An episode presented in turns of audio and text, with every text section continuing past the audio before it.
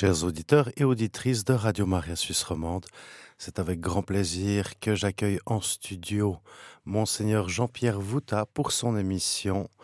Et aujourd'hui, il nous parlera du thème Saint Bernard, l'hospice et le chien, me semble-t-il. Bonjour à vous. Bonjour. Quelle joie de passer jeudi gras avec Radio, Maria. Ça change un petit peu des coutumes grimaçantes. On prendra aujourd'hui l'image du chien du Saint-Bernard. J'essaierai de structurer ce moment en trois parties. D'abord le bâtiment, l'hospice du Grand Saint-Bernard. Ensuite la manière d'accueillir les gens à travers les Alpes. Puis le rôle du chien. Si je fais trop loin avant d'aborder le rôle du chien, vous me brusquerez un peu. Pas de problème. Merci beaucoup. Je commencerai par une citation qu'on retrouve dans le registre des passants à l'hospice du Grand Saint-Bernard au 16 juillet 1956. C'est un monsieur qui était âgé pour l'époque, un peu plus de 70 ans, qui écrit quelque chose d'assez poignant. Je suis heureux d'avoir accompli en ce jour un pèlerinage au Grand Saint-Bernard pour remercier encore une fois les chanoines et bons chiens de m'avoir sauvé d'une mort certaine. À peine âgé de 12 ans, en février 1897, je revenais de la Lorraine, où j'avais été engagé comme rameneur. Parti la veille de Neuchâteau, j'ai voyagé toute la nuit en chien, en train. De Martigny-Orsières, nous avons continué en char, et de là à pied. Vers la cantine à Bordeaux, mon patron m'abandonna. Il neigeait. À la combe des morts, fatigué, je glissai dans un trou et m'endormis dans la neige. Ce fut Barry qui me tira de là et me réveilla en me léchant. Peu après arriva le chanoine Fabiaméli qui me porta à l'hospice. J'étais sauvé. Merci encore au brave chien. Pierre Vaudan d'Ost a écrit de sa main tremblante dans le registre des passants, et à la page du 16 juillet 1956, on a trois éléments tout au sommet de la page, en allemand, une méditation sur je, mêle, je relève les yeux vers les montagnes, d'où viendra le secours? Le secours viendra du Seigneur qui a fait le ciel et la terre.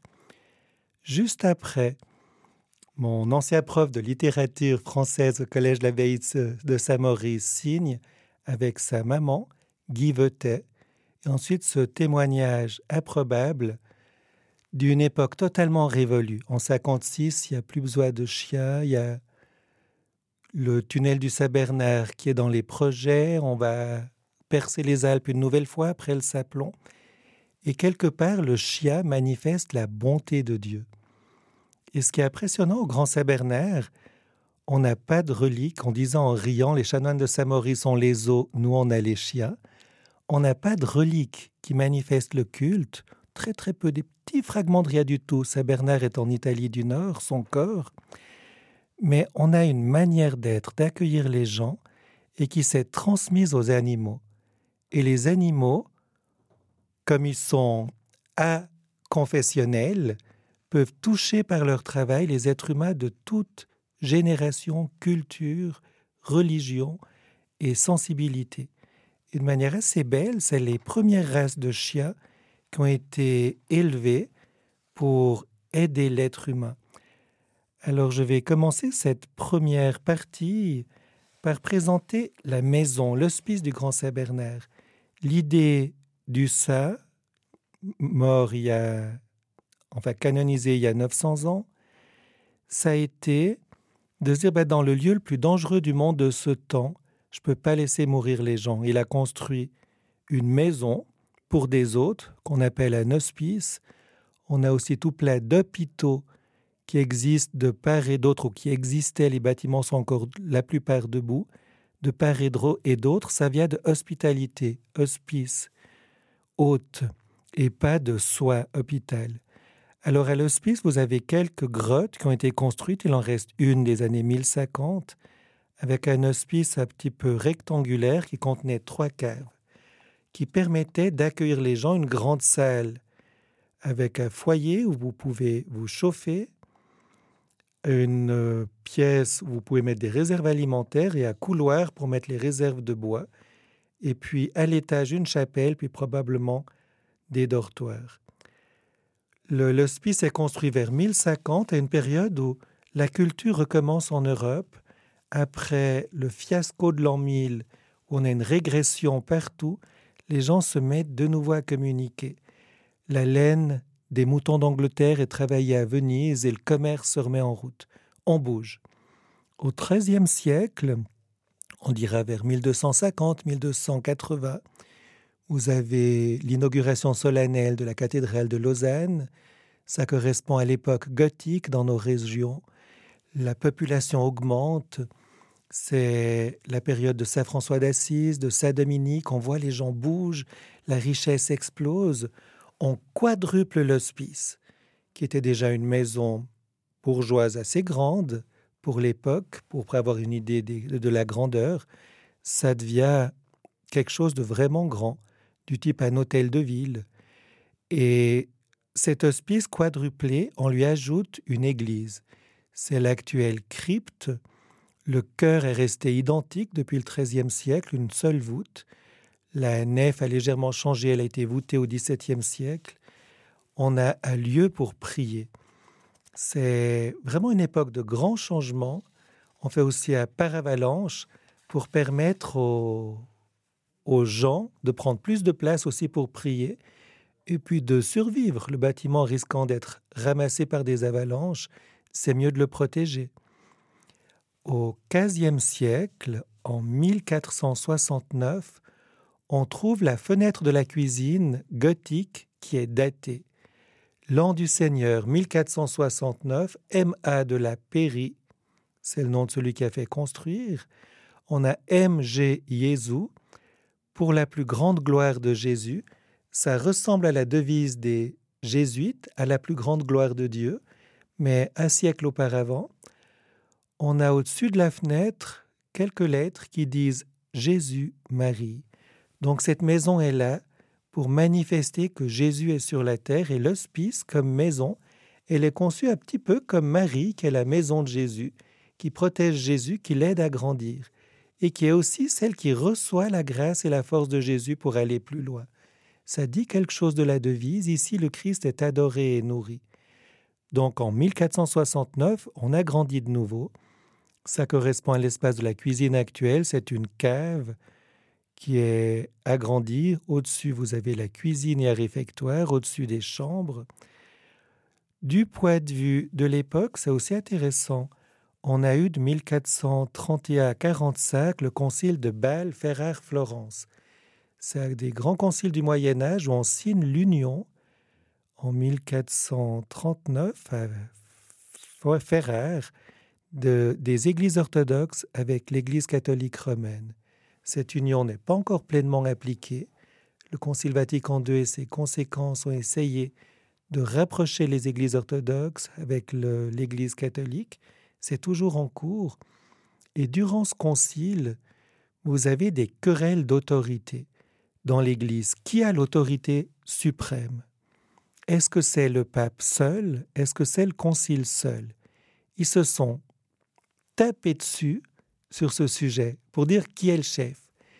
Et on voit ce problème a été résolu de manière pragmatique, entre autres au Concile Vatican I ou Vatican II, les textes conciliaires sont signés par le pape et par tous les pères conciliaires. Il faut l'un et l'autre. Le président et le collège. Le successeur de Pierre et les autres successeurs des apôtres. Ça n'a pas l'air d'avoir de relation directe avec cet agrandissement, mais ça en a, je pense. Parce qu'au moment où le pape, je crois que c'est Eugène IV, déplace le concile à Ferrare depuis Bâle, certains pères conciliaires refusent d'y aller et y mettent en place un concile permanent qui va être le concile de Bâle. Et ce concile va continuer jusqu'en 1449, donc une dizaine d'années, pour manifester que l'autorité suprême, c'est le concile qu'il a. Ils vont élire un antipape. Le duc de Savoie, fait, euh, Amédée VIII, prendra le nom de Félix V dernier antipape de la chrétienté, et il va coacher cette euh, manière de faire. Et le schisme prendra la région qui va de Bâle à Lausanne, en gros, nos régions, la Suisse romande. En 1449, l'antipape remet son chapeau pointu, sa tiare au pape légitime Nicolas V. Il faudra quelques années pour pacifier les clans. Ça a été bien fait parce que le pape Nicolas V va choisir l'antipape comme cardinal, donc, donc, comme conseiller. Il va aussi prendre certains des anciens conseillers de l'antipape pour les faire cardinaux. Quatre vont être euh, cardinaux en 1449, dont Jean d'Ars, qui avait été prévôt du Grand Sabernaire, qui était archevêque de Tarentaise, qui a présidé deux, deux sessions du Concile hérétique. Il a été créé cardinal par l'antipape en 1445, puis créé cardinal par le pape légitime en 1449. Et on voit cette pacification de l'Église progressivement. Vingt ans après, vous avez les agrandissements de l'hospice. Ça signifie que l'Église a retrouvé la paix. Le concile avait été réuni pour euh, calmer les hérésies. Vous aviez les disciples de Jean Hus, qui avaient été brûlés en 1415 dans la région de Prague. Ces disciples voulaient la communion sous les deux espèces, par exemple. Ils trouvaient que ce n'était pas suffisant, suffisant la communion au corps du Christ. Il faut la communion au corps et au sang du Christ pour que ce soit valable. Ils étaient aussi pour remettre toutes les propriétés du clergé aux laïcs. De se dire, mais le Christ a choisi des apôtres pour le, des apôtres pour le suivre, pour être pauvre, pour annoncer le royaume de Dieu. Et les richesses, c'est pour élever des enfants. Alors sur ce sujet, ils ont moins réussi à s'entendre. Et de manière très belle, le Concile réussit à calmer les hérésies, à assurer la paix, aussi qu'il y a le gouvernement dans l'Église. Est-ce un collège Est-ce une autorité seule Il y a une collégialité, une synodalité qui se met en place, que le pape François travaille aujourd'hui. Et d'une fois que c'est pacifié, les gens peuvent voyager en paix. Et la population augmente, donc on agrandit l'hospice du Grand Saint-Bernard. C'est aussi l'époque de l'invention de l'imprimerie, où les gens bougent davantage. Une quatrième étape des agrandissements, c'est sous le roi Louis XIV, à la fin du XVIIe siècle, vers 1680, on refait l'église. L'ancienne église reste où elle est, on garde le chœur intégralement, on raccourcit un peu la hauteur de la nef de l'ancienne église et on construit la nouvelle église, l'église actuelle de 1681 à 1687. Ça manifeste une époque de prospérité en Europe sous Louis XIV. La cinquième étape, c'est en face de l'église, on refait le paravalanche avec, grâce au sponsoring de Louis XV accumulé sur plusieurs années. Louis XV meurt en 1774 et le bâtiment est, est fini en 1787. Ça correspond à cette prospérité. Vous avez les monarchies absolues qui se mettent en place en Europe. Il y a une plus grande paix qui s'établit, le climat, les progrès techniques sciences, arts, techniques, agriculture, tout progresse. La sixième étape, c'est la mise à niveau de l'hospice qui prend son look actuel. Vous avez l'architecte Perregaux de Lausanne qui fait les plans pour que le bâtiment tienne. Il a grandi en direction du lac, il ne faut pas que les façades s'effondrent. Alors de 1821 à 1826, l'hospice prend le look actuel. Ça correspond en Angleterre au Grand Tour pour bien éduquer la jeunesse, il faut que d'une fois qu'ils ont fini leurs écoles, ils fassent le tour du monde, donc ils quittent l'Angleterre pour aller voir comment on vit sur euh, le continent. Ensuite, ils rentrent chez eux. Ça correspond au début du tourisme, le tourisme aisé. La septième étape, ce sera la transformation du bâtiment saloué, l'agrandissement en faisant l'auberge actuelle de 1895 à 1899 ça correspond au, projet, au progrès de l'hygiène. Sous Napoléon III, en France, qui quitte le pouvoir en 1870, vous avez Paris qui est refaite, les grandes avenues, le baron Haussmann qui donne tous ces grands bâtiments très solennels de la ville de Paris, et on redécouvre l'eau et ses bienfaits. Donc on va pouvoir se laver, ce qui va éviter des épidémies, il va y avoir une salubrité, qui permet aux enfants de moins mourir étant petits et à la longévité d'augmenter. Il y a plus d'habitants, moins de mortalité infantile, plus de voyageurs, le tourisme augmente, il faut agrandir. Et les derniers agrandissements de 1972 à 92 et 2015 à 2020 correspondent au tourisme de masse. Les gens viennent, voyagent un peu partout en Europe. la vitalité continue d'augmenter, ce qui fait que le bâtiment suit l'évolution de la population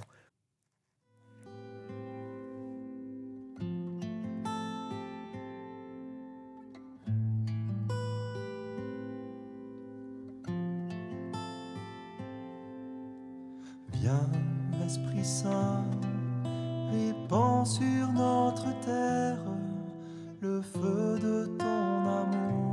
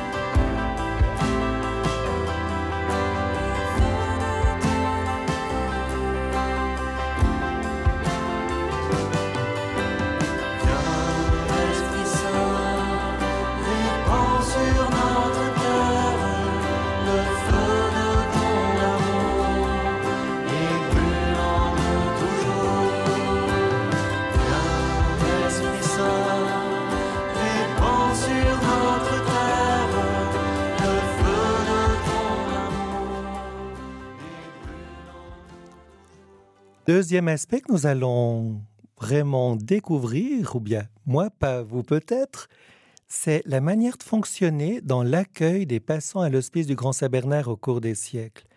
Alors j'ai pris deux ouvrages bizarroïdes. Un, c'est une chronique écrite en 1709 par le prieur de la maison qui s'appelait Balalu, qui essaye d'expliquer la coutume.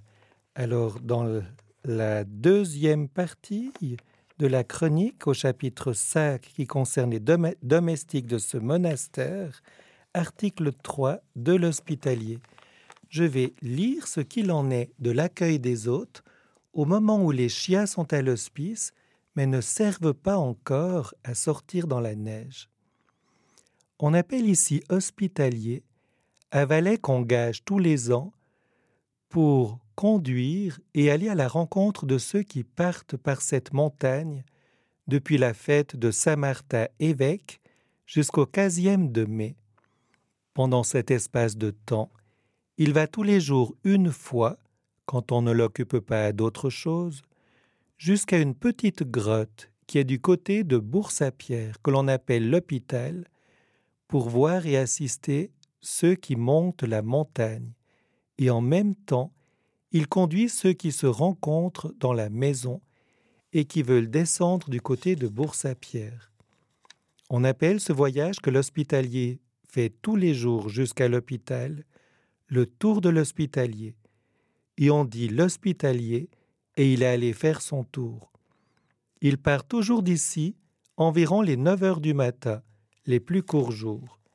Et quand les jours sont plus grands, il part à 8 heures du matin pour faire ce tour après avoir ouï la messe.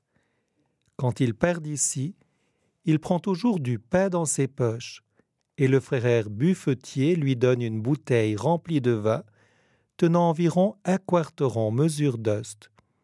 Il présente à boire à tous les étrangers qu'il rencontre et tous ceux qui manquent de force pour arriver jusqu'à ce monastère, particulièrement aux pauvres.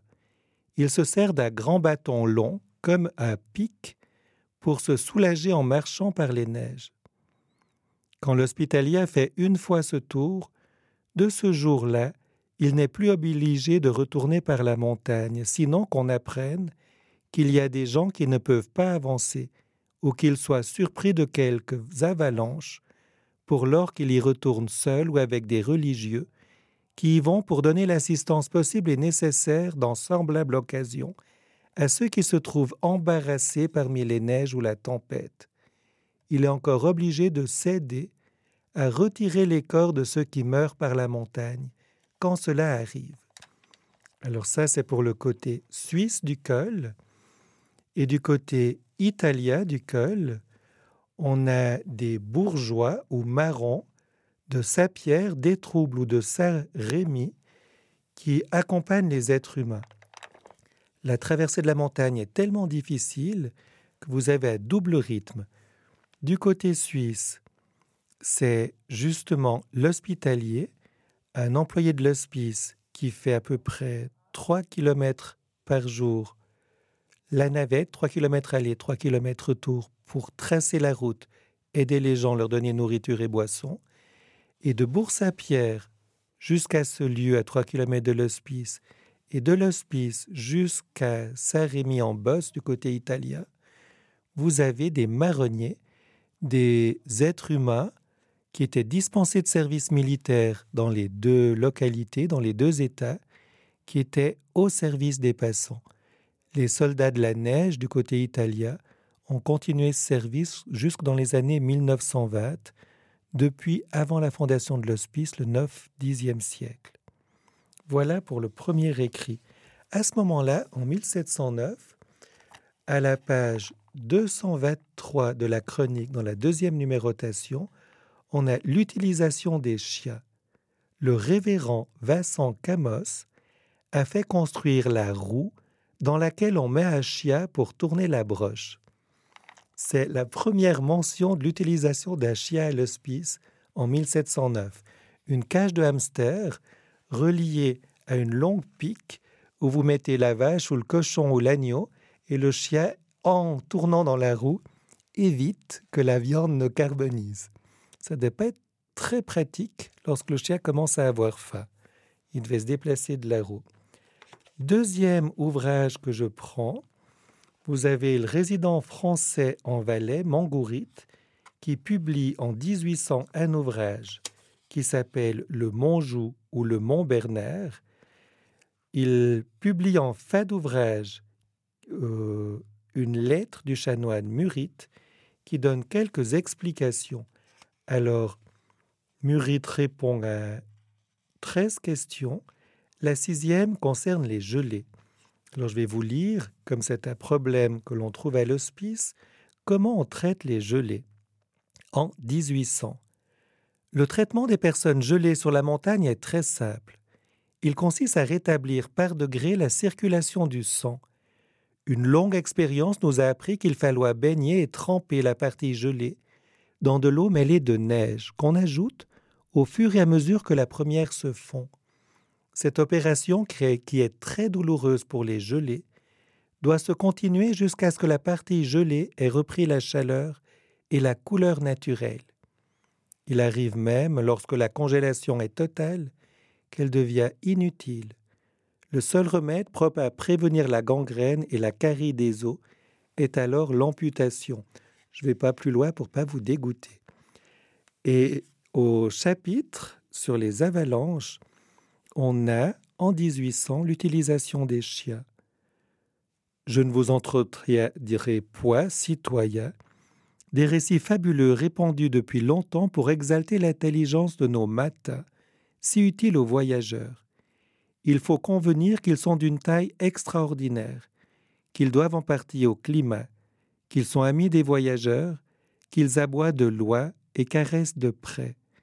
Leur utilité consiste à reconnaître, même à une certaine profondeur, les vestiges de l'ancien chemin dont il serait dangereux de s'écarter lorsqu'il est couvert par des neiges récentes, à diriger dans ce cas et dans les brouillards les pas incertains de leur conducteur, qui va chaque jour au-devant des voyageurs avec du pain, du fromage et du vin, à ramener les voyageurs égarés par les brouillards, au devant, au devant desquels ils vont pour servir de guide à tracer le chemin encombré de neige et à faciliter par là aux marronniers et aux voyageurs les caravanes de la montagne.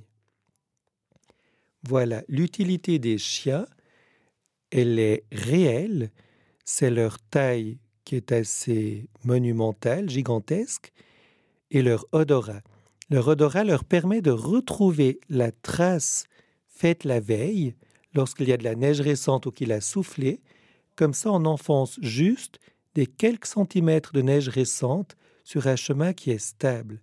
Si on s'écarte de la trace, on enfonce d'une hauteur d'être humain jusqu'au genou, à la ceinture ou davantage. Donc les chiens repèrent le chemin fait la veille. Comme ils sont en meute, ils font un chemin assez large et leur aura permet de trouver des gens qui se sont égarés.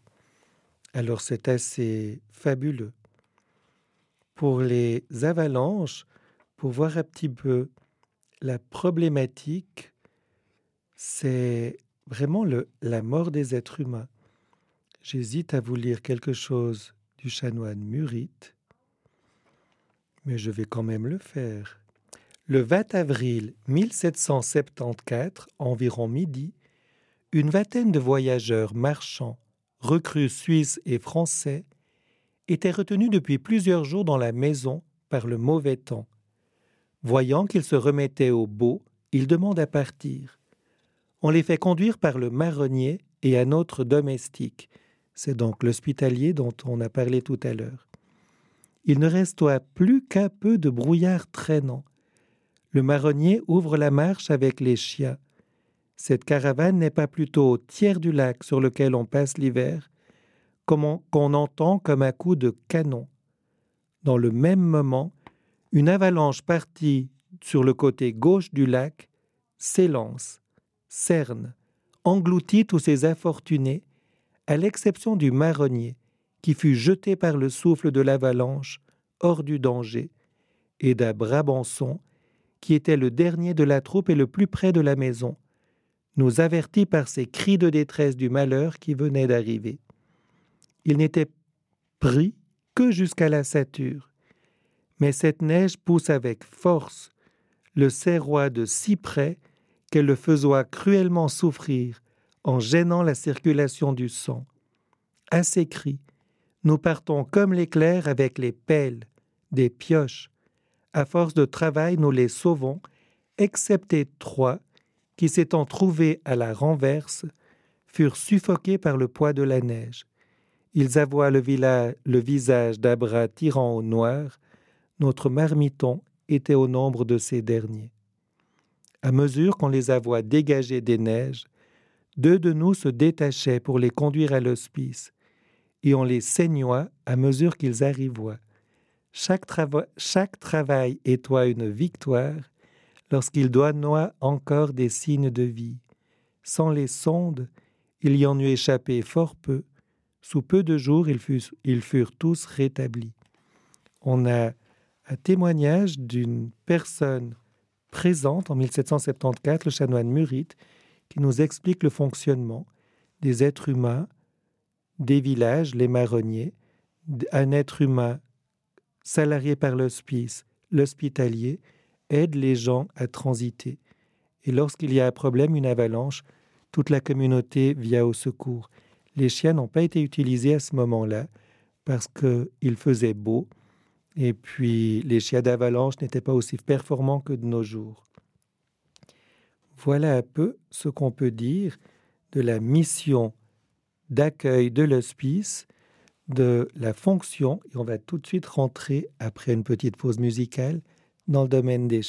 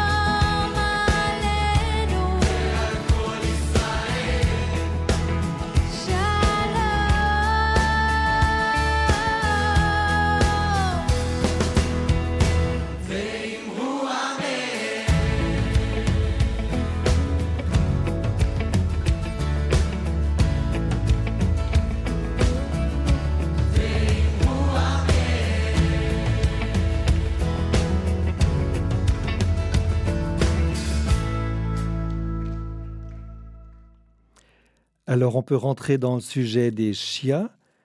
Les chiens, on a vu dans la chronique de 1709, étaient utilisés à la cuisine pour faire tourner le rôtissoir.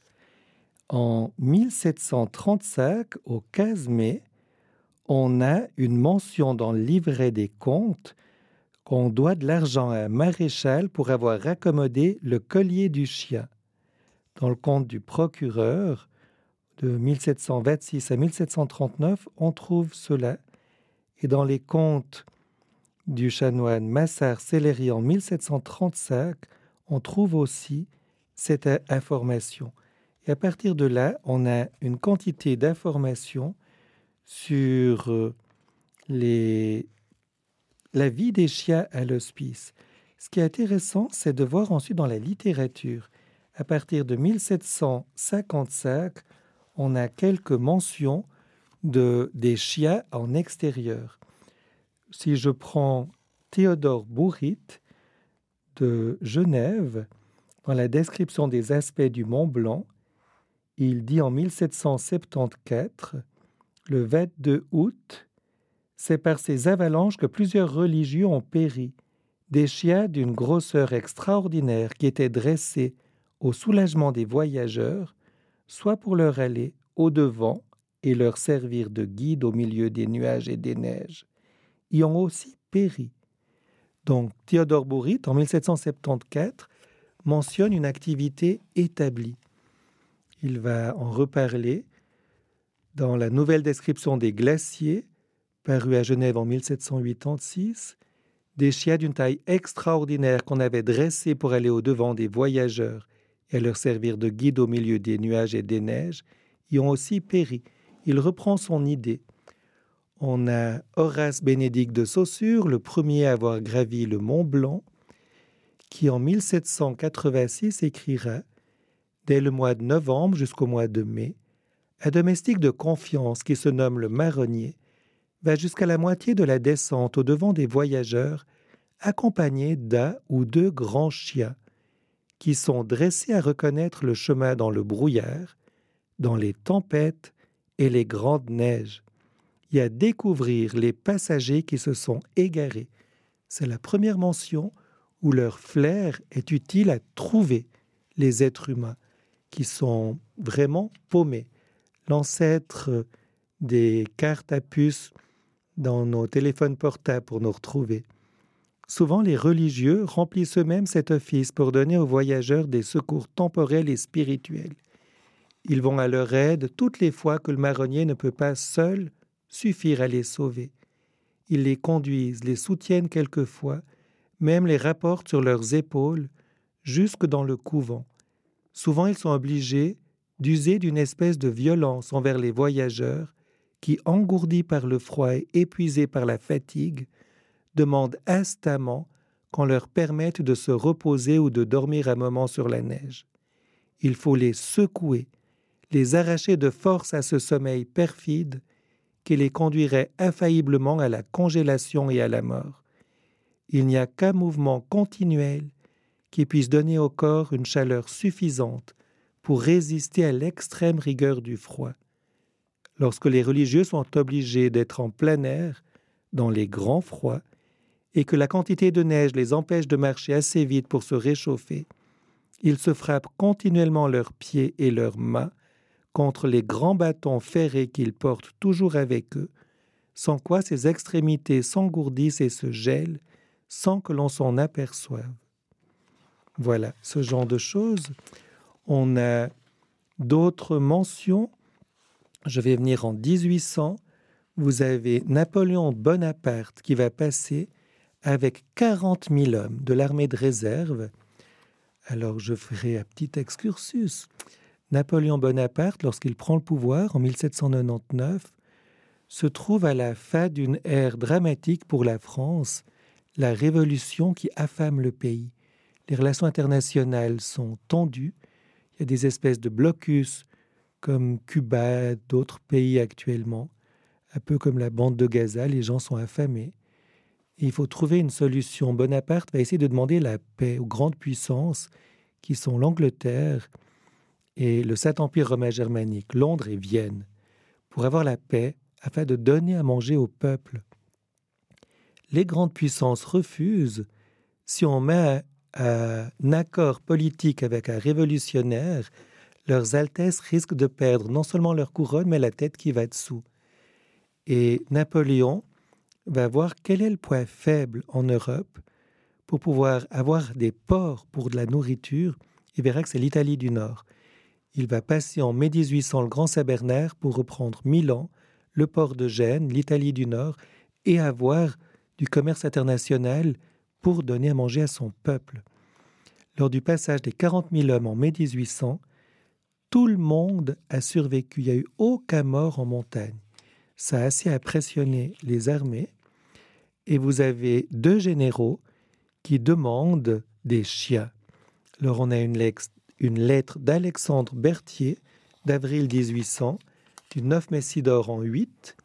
Alexandre Berthier, général en chef de l'armée de réserve au prieur de l'abbaye du Saint-Bernard pour m'avoir promis, monsieur, de me donner un chien de la race de ceux de Saint-Bernard, je vous prie, si cela est possible, de le remettre à mon aide de camp Laborde, porteur de cette lettre. Je vous salue, Alexandre Berthier. Voilà, ça donne l'impact de ces chiens sur les plus proches collaborateurs de Napoléon Bonaparte un autre courrier du 12 août 1801, 24 Thermidor en 9, l'aide de camp du général Thureau à M. Luder, prévôt du Grand Saint-Bernard. Je prends la liberté, monsieur, de vous adresser la présente pour vous prier de vous rappeler la promesse que vous faites à la femme de mon général de lui donner un des chiens de votre maison veuillez m'obliger et le faire conduire à Brigue lorsque vous y viendrez, j'ai l'honneur de vous saluer avec respect et c'est signé par l'aide de camp du général Thureau. On voit les, les chiens impressionnent par leur fidélité, par leur présence, par leur travail. Et ensuite, on a une quantité de témoignages. Chez Je prends en 1800, on a une célébrité suisse absolue. Si vous allez au musée de Naturhistorisches Museum der Burgergemeinde de Berne, musée d'histoire naturelle de Berne, la star absolue, c'est le Chia Barry Ier. C'est un Chia du Saint-Bernard né en 1800, au moment où ces deux lettres que je viens de vous lire sont envoyées à l'hospice ou sont reçues. Le Chia Barry est un chien qui a été remarqué comme étant exceptionnel. Il naît à l'hospice en 1800, il irait jusqu'en 1812. Il a tellement frappé les intelligences qu'on a fait en son honneur un monument au cimetière des chiens d'Anières, pas très loin de Paris, où il est représenté. C'est un cénotaphe, c'est donc un monument funéraire qui n'a pas de corps au-dessous. Vous avez le chien Barry qui porte un enfant sur son dos, et c'est écrit dessous qu'il a sauvé plus de 40 vies. Je pense qu'il en a sauvé beaucoup plus, mais 40, c'est probablement le nombre de personnes perdues qui ont été comptées et qui ont retrouvé le chemin grâce à lui. Alors ce chien a une histoire incroyable. En 1812, étant âgé, quelqu'un a dû demander pour le prendre et ces braves gens l'ont pris jusqu'à Berne. Au moment où le chien meurt, en 1815, il est empaillé et il va être quelque temps au musée, puis démodé, on va le mettre dans les réserves, sous le toit. On va refaire le toit, on va lui mettre un tonneau autour du cou. Les ouvriers qui refaisaient la charpente ont fait un gag, ils ont mis la gourde autour du cou du chien. Et quand on a repris le chien, en 1826, on l'a réempaillé. Et en le réempaillant, on, il a un nouveau look et il a le tonneau jusqu'en 1923. Et la légende du tonneau va partir. On n'a jamais vu un alcoolique qui fait bien son travail et un chien qui doit avoir de l'alcool sous le nez ne peut plus sentir les êtres humains. Et ce chien Barry premier va être réempaillé une euh, troisième fois en 1923. Il été empaillé en 1815, en 1826, en 1823. Et lorsqu'ils l'ont réempaillé, ils l'ont chaque fois mis au goût du jour. Monsieur Marc Nussbaumer a publié en 2000 un ouvrage, Barry vom Großen St. Bernhard, où il mentionne qu'il a retrouvé dans les réserves du musée le crâne de Barry. En le réempaillant, ils ont même changé son crâne pour qu'il ait un look au goût du jour. Et avec Monsieur Hebe, ils ont repris ce crâne, ils ont mis de la pâte à modeler, ils ont fait une modélisation pour voir à quoi ressemblait le chien Barry à l'origine et on voit la modification de la race. C'est vraiment passionnant. Si je reviens après 1815, le moment où Barry meurt, on a un tableau, un portrait de chien qui se trouve dans le château de Lisove, près de Liverpool, et on a une inscription derrière ce tableau. Le chien est âgé d'une année environ quand il a été reçu au château de Lisove en mai 1815, il mesurait 6 pieds 4 pouces de longueur et 2 pieds et 7 pouces de hauteur au milieu du dos. Il a continué depuis lors à grandir. Depuis qu'il est en Angleterre, il a sauvé une dame qui se noyait. Les chiens de ce type sont élevés à l'hospice du Saint-Bernard pour aider à découvrir, à retrouver les voyageurs égarés par le brouillard ou ensevelis par la neige glacée. Ils sont envoyés dehors par, par paire et lorsqu'ils ont découvert une personne malade, l'un des deux retourne au couvent pour réclamer une immédiate assistance, tandis que l'autre chien reste pour les passants autant que possible. Ces chiens sont aussi employés pour porter de la baïké à l'hospice, des fardeaux, des provisions qui peuvent aller jusqu'à 12 livres. Euh, ensuite, on a des distances pour aller à l'hospice. Et on voit une légende qui se développe, comme si les chiens étaient capables d'aller tout seuls à la recherche des voyageurs, de discuter, puis de rentrer à la maison. On a aussi des problèmes dans la race qui sont évoqués. En 1822, les chanoines s'arrêtent, s'adressent au roi de Danemark pour demander de l'aide parce que leurs chiens sont en train de disparaître. Donc ils veulent faire en 1829 des croisements avec les chiens euh, danois.